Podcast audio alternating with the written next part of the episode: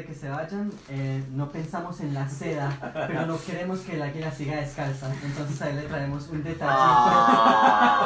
¡Ah! ¡Qué bello! Para la cámara. ¡Ah, qué maravilla!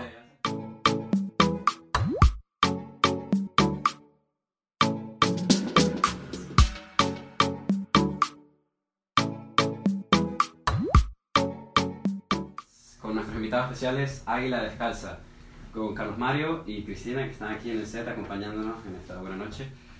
Y ellos vinieron desde Colombia para venir a- aquí a visitarnos al show. Y de paso, eh, ya que están aquí en Montreal, mañana van a hacer un show, ¿no? ¿No es así? Exacto. eh, viajamos muchísimas horas. eh, ayer eh, nos dedicamos a recorrer la cuadra del hotel esperando nomás esta entrevista. y ya que estamos acá, pues bueno, vamos a aprovechar y, y apro- hacemos una función mañana. Exactamente. No, no, todo chiste. Ellos vinieron aquí a Montreal porque mañana mismo, 19 de octubre, van a tener una función a las 8 pm en el Teatro San Denis. Eh, antes de que nos hablen de lo que es Águila Descalza, ¿por qué no nos hablan un poco de ustedes, de su pasado? ¿De dónde son? Eh, sí. Bueno, El Águila Descalza es una agrupación teatral colombiana dedicada a la comedia. Es un grupo que ha tenido un éxito sin precedentes en la historia del teatro colombiano y, y es un honor poderlo decir siendo nosotros mismos los protagonistas, pero pasamos de eh, vivir una época en la cual la gente no asistía al teatro a ser protagonistas de una transformación por los gustos hacia este género y a lograr hacer como un movimiento masivo, que la gente asistiera a teatro, pero no solamente los estudiantes o los, eh, las personas muy relacionadas con el arte, sino las amas de casa, los, la, la- bueno, la gente de todas las edades y, y condiciones, digamos. Entonces fue muy lindo poder eh, unir esto a partir de el humor, el humor en un sentido eh, que va al fondo del alma, que es un humor que cuenta las maneras de sentir y de pensar de nuestra gente. Hemos hecho más de 35 montajes juntos.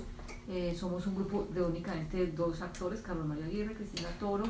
Tenemos una sala de teatro en la ciudad de Medellín para 460 espectadores, en la cual no habitamos frecuente, tan frecuentemente como quisiéramos porque nos la pasamos de gira por el Sí. mundo, por Colombia, por los Estados Unidos y ahora empezamos a, a venir por primera vez a, a Canadá. Estuvimos en mayo en, el- en Toronto y esta es la primera vez que venimos a Montreal, así que pues es la invitación para que toda la gente de habla hispana eh, que quiera divertirse lo haga, eh, porque no solamente es una obra para colombianos, es una obra donde estamos hablando del tema de la comida, la, es una obra que se llama bandeja paisa y es el pretexto, bandeja paisa es un plato regional, pero es como decir paella en España o como decir causa en Lima o como decir cualquier plato que identifique una nación, pero lo que estamos hablando es de esa eh, manera de encontrarse de la gente en familia alrededor de la comida y de todas las obsesiones, aberraciones, eh, eh, tragedias que hay por aquello de comer o no comer, eh, enflaquecer, engordar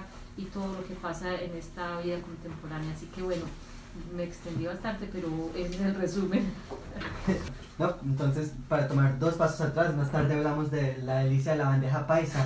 Pero, ¿de dónde salió el nombre? ¿Qué es la raíz del nombre Águila Descalza? Bueno, eh, con las buenas noches además como primera medida.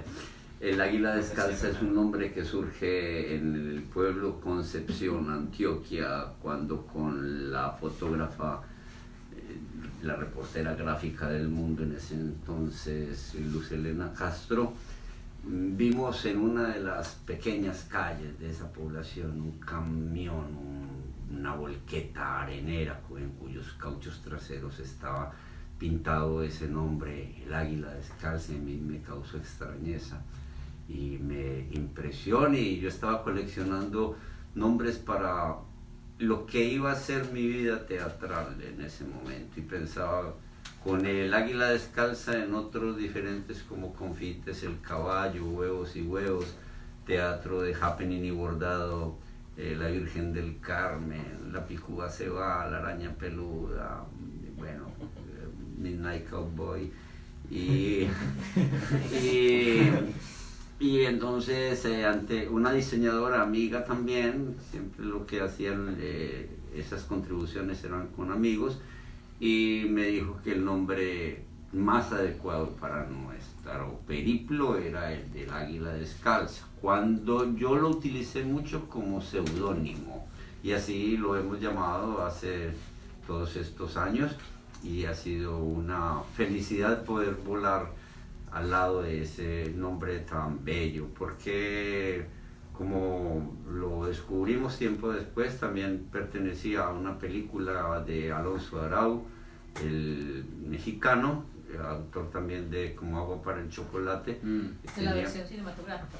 de la versión cinematográfica y y tenía una película así llamada, eh, también basada en una tira cómica, El Águila Descalza, la historia de un antihéroe, un tipo al que le salen siempre mal las cosas. A nosotros, pues, afortunadamente no salieron, no salieron bien, sí. Ah, ¿Y nunca les han pensado poner medias a las águilas o...? No se rompen. Eh, pues, las garras. Pero, eh, pero sí hemos pensado, a pesar de que se rompan, sí hemos pensado, pero medias de seda. para poder... Eh, Más resilientes. Para, sí, para poder pisar con bastante tino.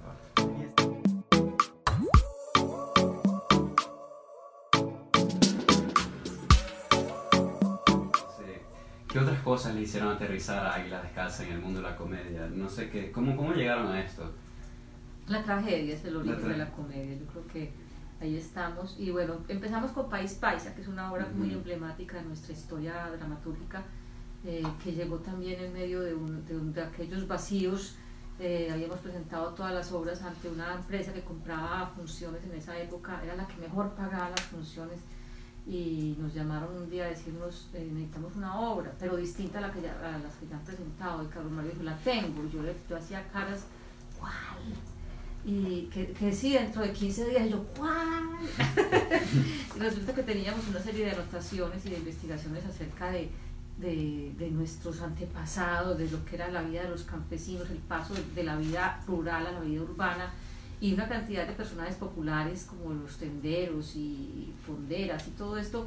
Y entonces era pues tanta la inminencia de, la, de la, fecha y la urgencia para nosotros de, tener como esa, esa función vida que dijimos que sí, nos dedicamos a montarla y la hicimos, lo logramos. Eh, fue bastante difícil, pero después de eso la gente que, que era nuestro público habitual, que ya habían visto todas las otras obras, dijeron es lo mejor que han hecho entonces después de eso nos dedicamos a aprendernosla ahí sí de verdad, a estudiarla y a hacer de esa obra una de las cosas más impresionantes que pasó con el teatro en, Colombia realmente. Eh, fue una obra que desde el principio nos asombró y asombró a la gente. ¿Cuándo fue eso? fue en el año 1986. Y desde entonces empezamos a llenar teatros. Teníamos una salita pequeña. Bueno, primero Carlos Mario empezó en un, en un teatro que era del tamaño de este estudio de grabación más o menos ahí eh, cabían siete personas, él, se sentaba como a este ladito donde estamos hablando nosotros y donde está el, el registro de, de, sonido, se hacía el público, siete personas. Eh, luego cuando yo llegué pasamos a, a, una casa más grande y en lo que era la sala de la casa cabían 25 personas. Luego tumbamos un muro, ya cabían 50.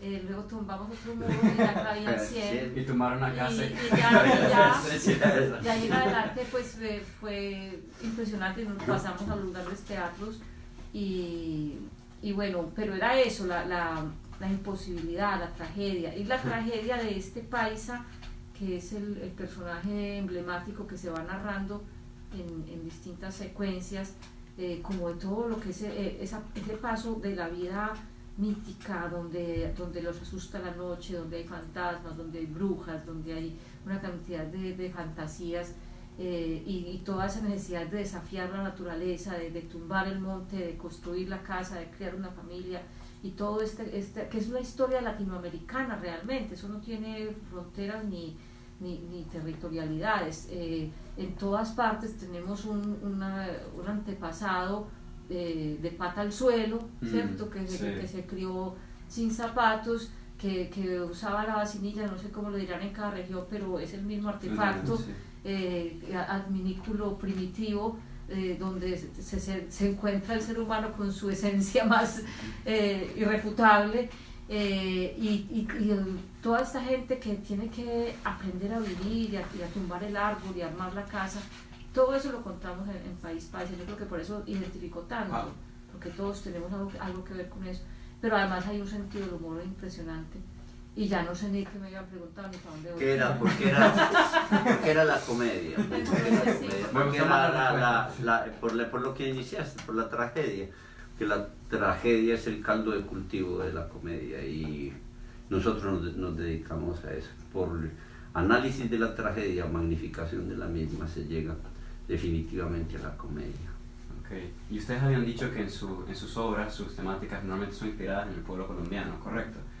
¿Qué otras, o sea, qué temáticas más, más a fondo discuten ustedes? ¿Discuten amor, políticas, Yo creo temas socioculturales, imagino? Todo lo que le interesó a todos los dramaturgos desde que este mundo es mundo y desde que el teatro existe nos interesan a nosotros. Mm. De esos, de esa gama de sentimientos, el amor, el odio, el miedo, de de todo ese tipo de cúmulo de afecciones, de, de, ahí se nutre la comedia y se nutre la tragedia. No son muchos los temas a tratar, ni muchos los hombres, en realidad son sus variaciones. Y yo creo que ahí, en ese campo, en ese especial y confortable campo del sentimiento humano, nos movemos nosotros.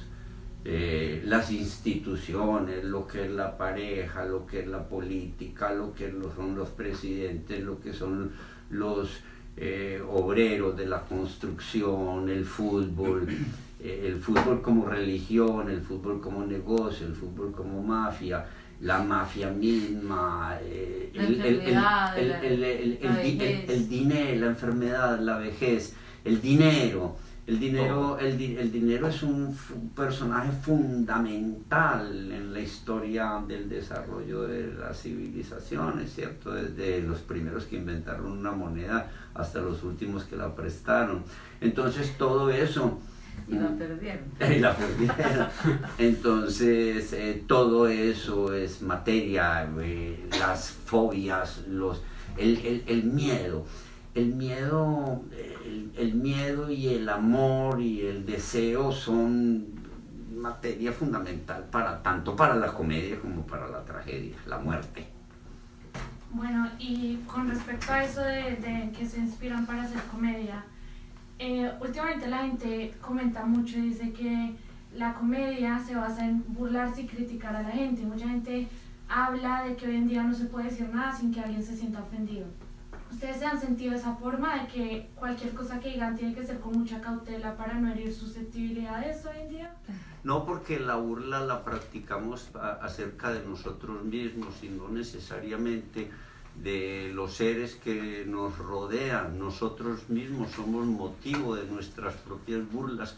No nos da miedo burlarnos de nosotros mismos, no nos da miedo mirarnos al espejo y vernos calvos, narizones, viejos, decrépitos, cansados, eh, avaros, eh, eh, sentir el infortunio rondando a nuestras espaldas. Yo creo que una de los, todos los cómicos que en el mundo han sido desde Aristófanes, Menandro, Plauto, Terencio, todos ellos eh, han ejercido lo que ahorita podemos nosotros llamar burla, pero han ejercido fundamentalmente una suerte de crítica feroz y frente a la sociedad. Lo podemos ver en Molière, lo podemos, la, la forma como Molière mira su sociedad, la forma como Hope la mira, como los grandes cómicos norteamericanos miraron la sociedad, la forma como Lucille Ball o como Jerry Lewis eh, han mirado la sociedad, la forma como cada uno de los cómicos que en el mundo han sido, desde, como lo dije, desde Aristófanes pasando por Lope de Vega, o Fernandel, Louis de Finet, o Norman Wisdom, o Pepe Biondi, o eh, Roberto Gómez Bolaños o el inefable Cantinflas, eh, todos ellos, este eh, amigo nuestro venezolano también, el funámbulo este,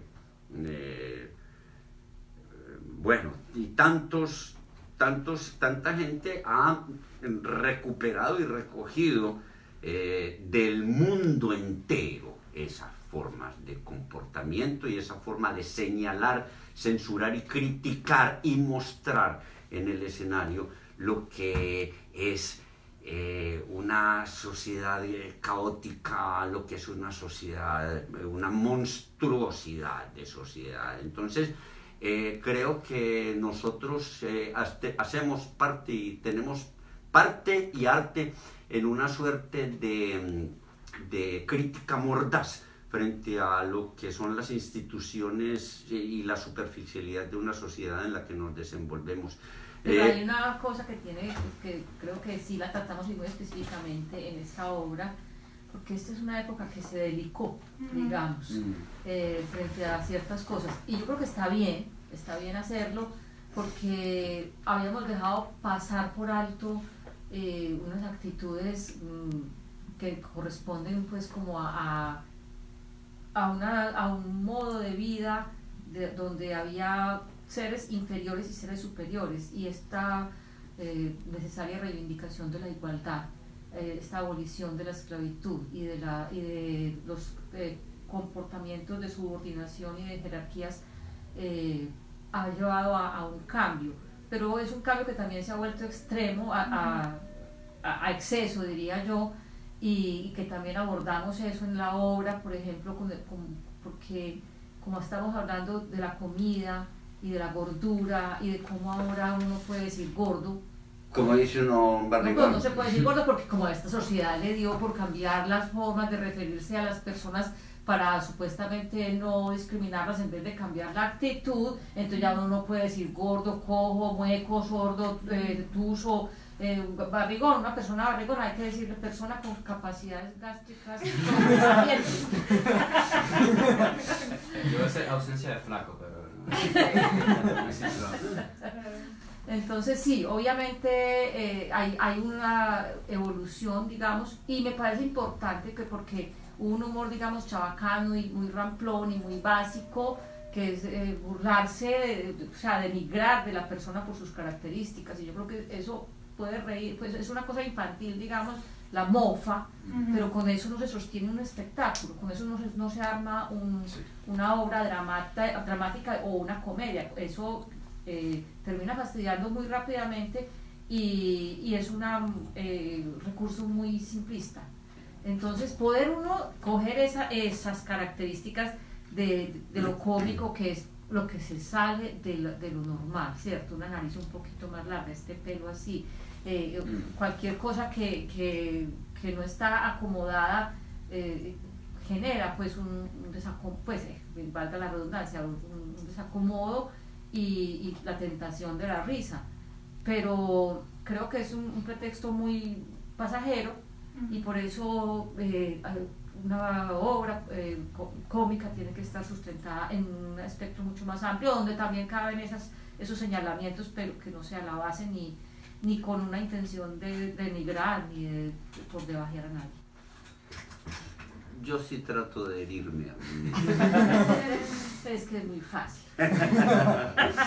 no es sino mirarse al espejo y ya con eso queda uno, pues la comedia se inaugura. Ustedes intentando hacer esta crítica detrás de, de, lo, de lo cómico, simplemente, ¿no han tenido problemas de censura? Más en Colombia que no es para nada ajena a la censura. Nosotros tuvimos un problema de censura bastante simpático, diría yo, cuando hicimos La Patria Boba y representamos al personaje de Bolívar y la sociedad bolivariana se le pararon los pelos y hubo alguien que sí, que estuvo bastante, bueno, nos iban a, poner muchos problemas, pero finalmente el mismo público se encargó de, de defenderlo. Yo creo que lo que pasa ahora con las redes, cuando alguien critica, hace un mal comentario y, el que lo hace eh, puede quedarse, o sea, si, la cosa que dijo estaba en, un, en, una buena onda, no tiene que justificarse porque los demás se encargan de defenderlo, las cosas se defienden por sí solas. Entonces, bueno, eso pasó. Eh, yo creo que nosotros, en la medida en que somos tan honestos con, con esa verdad que queremos mostrar, ella sale a flote aún cuando esté aporreando, cuando alguien está tratando de flotar y, y, dar manotazos y alguno quedará herido, pero sale a flote.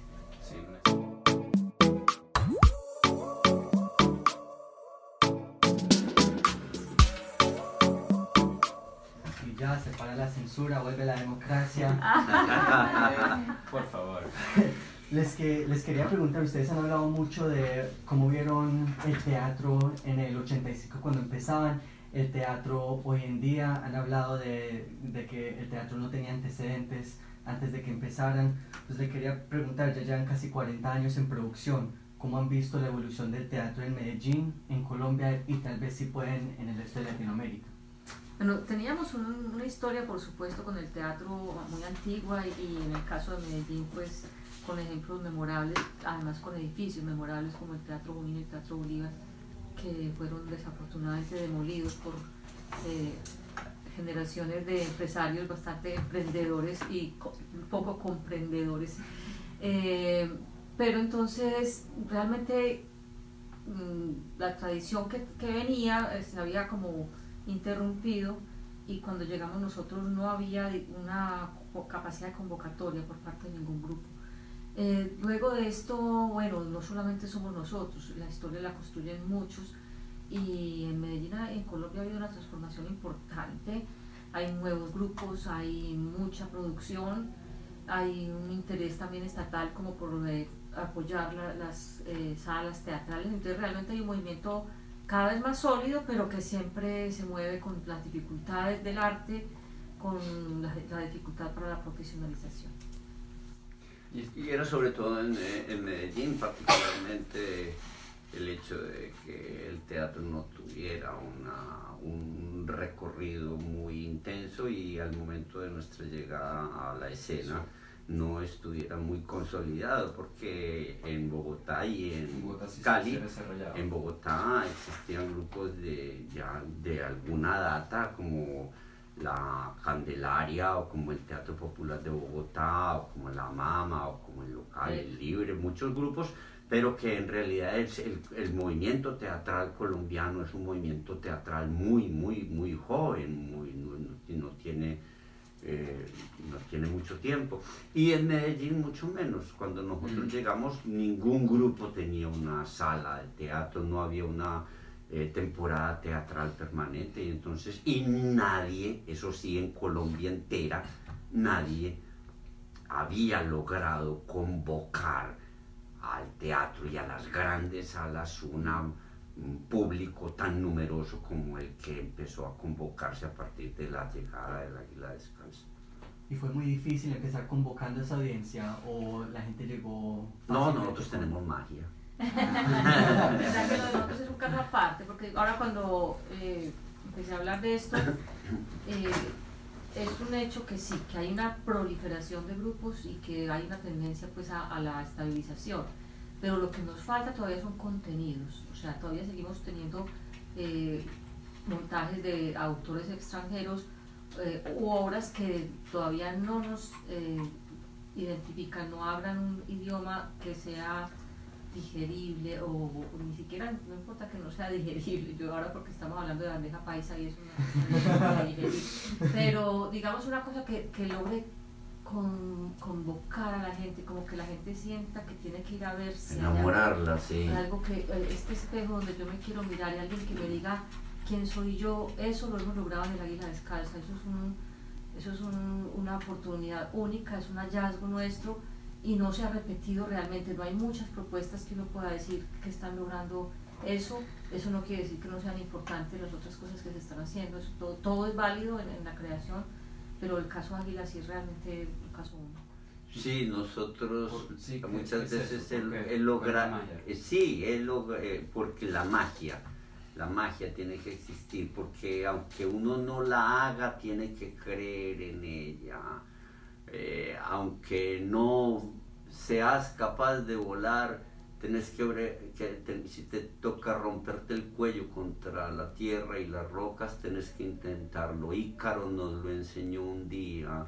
Ícaro no pudo volar, se quemó sus alas contra el sol, pero valía la pena intentarlo. Valía la pena intentar quemar las alas de cera contra un sol indolente, pero nos enseñó y nos dio alas a nosotros para volar un día. Lo mismo Sísifo, lo mismo cualquiera. Hay que intentar, a pesar de que se nos caiga nuestra propia roca llegando a la cima, intentar siempre subirla. Eh, yo siempre comparé el teatro del águila descalza con la pitonisa, el adivino, al que nosotros, cada quien, hay personas que van a que les adivinen la suerte, hay personas que les van a que les lean su futuro, qué me irá a pasar a mí, a que les digan cosas acerca de su buena aventura y de lo que les pueden pasar, a van donde los brujos y demás.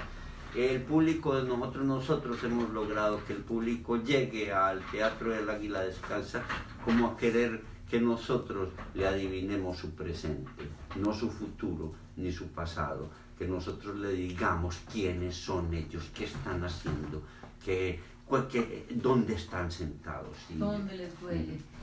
Y en el caso, eh, otro de los temas que, quedó pendiente ahora, eh, que ha sido muy fuerte en el Águila Descalza, es el tema de la relación de pareja, que es una constante universal también. Entonces yo creo que también, a partir de las diferentes parejas que hemos mostrado en el escenario, hemos mostrado también un panorama del alma humana. Mm. Y usted em, nos estaba hablando sobre el comienzo de este camino, cómo fue su, eh, su insurrección en el, en el, teatro colombiano.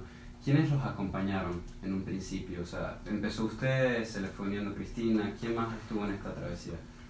Bueno, eh, ha sido un, un trabajo donde han, han, pasado muchas personas a nuestro lado, pero la estructura básica somos Carlos Mario y yo en el escenario eh, tenemos gente que nos acompaña, como Francisco Herrera, que está aquí sentado con nosotros. Saludos, saludos, saludos. Hola, ¿cómo está? Francisco Herrera, director técnico. Kiko es el que está tras escena, Kiko no recibe los aplausos. Eh, no es el que está visible. Sino los garrotazos. Eh, es el que le toca el Pero el director técnico que hace las sustituciones, el que está mandando qué hacer prende la luz, apaga la luz, pone la música, eh, bueno, tal, Se encarga de todo el escenario, de que todo esté funcionando bien, de que todo marche, de que eh, el barco tenga suficiente combustible para llegar a un buen puerto. Nosotros, eh, nosotros nos montamos al escenario, pero él está pendiente de que ese barco no choque contra un iceberg.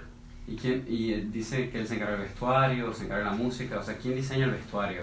¿Es también eh, Francisco? Todo, lo hacemos nosotros, todo es en casa. A veces ha habido quienes han diseñado algún vestuario, han diseñado alguna escenografía.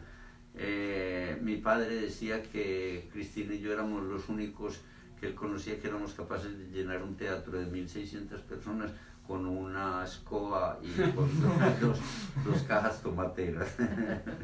Mm, eh, ahora mucha gente, y, pero siempre generalmente son eh, ideas de la casa. Sí, y ahora es un equipo grande, somos 25 personas que trabajan para la Águila Descalza, es una empresa y que además le da oportunidad a otros artistas para, para que hagan su carrera también ahí al lado. Hablando así de la, la infraestructura tal vez de, de Águila Descalza, en nuestra investigación súper completa de Wikipedia, em, dice que el Teatro Prado, que tanto han hablado pues de, de lo importante que ha sido, es una edificación eh, patrimonial, patrimonial que se ha convertido en un referente artístico, arquitectónico y turístico en Medellín. Eh, ¿Por qué nos comparten tal vez un poco de la magia? Bueno, esa casa es muy especial. Es una casa que en, en 1900 eh, 19 eh, eh, fue elegida por el Consejo de la Ciudad como la fachada más bella de Medellín. Y sigue ostentando esa dignidad, diría yo. Mm. Es una casa construida con eh, un estilo paladiano, una cosa muy imponente, muy bonita. Eh, que nosotros adquirimos en el año 1988 y ahí construimos en lo que era el solar de la casa, hicimos el teatro. Eh, ese barrio Prado, que es donde está ubicada la casa, fue el barrio de las personas que hicieron como el crecimiento de la industria y el comercio en Antioquia y fue muy importante en su momento, pero después esas personas se fueron a vivir a otros barrios y esta casa amenazaba con, con entrar a la ruina que suelen caer las casas cuando ya no sirven para lo que fueron construidas, porque ya no había familias tan numerosas. Eh, y si no es porque se le da este, este viraje a su uso, pues yo creo que tal vez no estaríamos contando la misma historia. Entonces es un espacio emblemático, muy bello, eh, que la gente cuando visita Medellín debe conocer. Teatro El Prado, en Medellín, para todo nuestro público.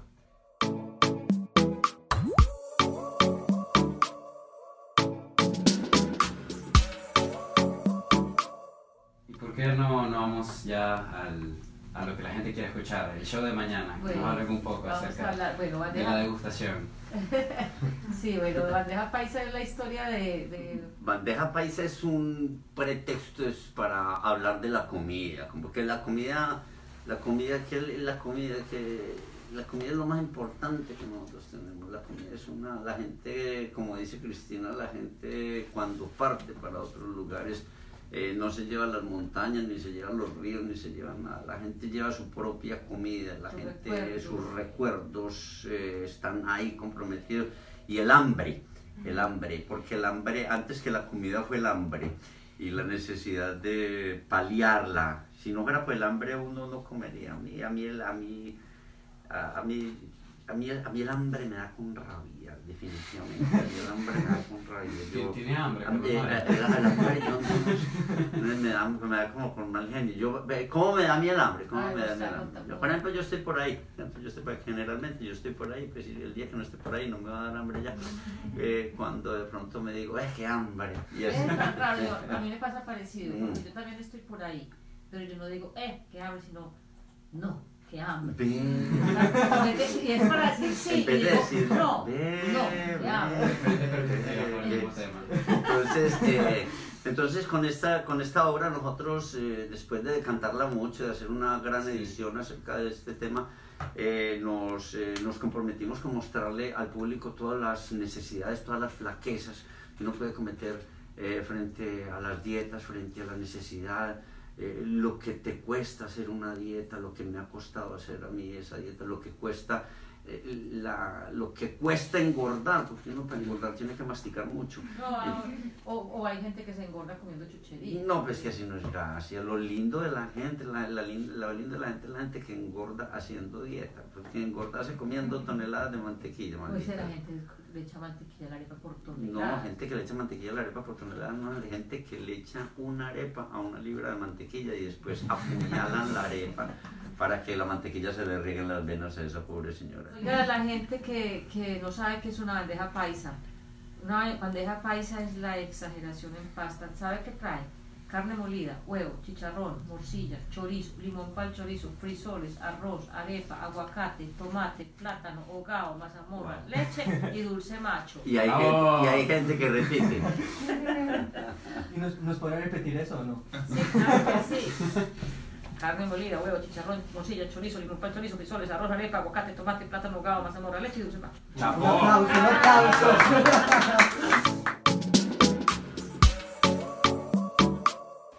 Esta es una producción de SLASA, la Asociación de Estudiantes Españoles y Latinoamericanos de la Universidad de McGill, en colaboración con Macondo y el Club de los Feos y la emisora CKUT 90.3. Este episodio cuenta con la participación de José Hernández, Sebastián Morales y Juliada Castañeda de Slaza, y como invitados Carlos Mario Aguirre y Cristina Toro de El Águila Descalza. Editado por Juliana Castañeda.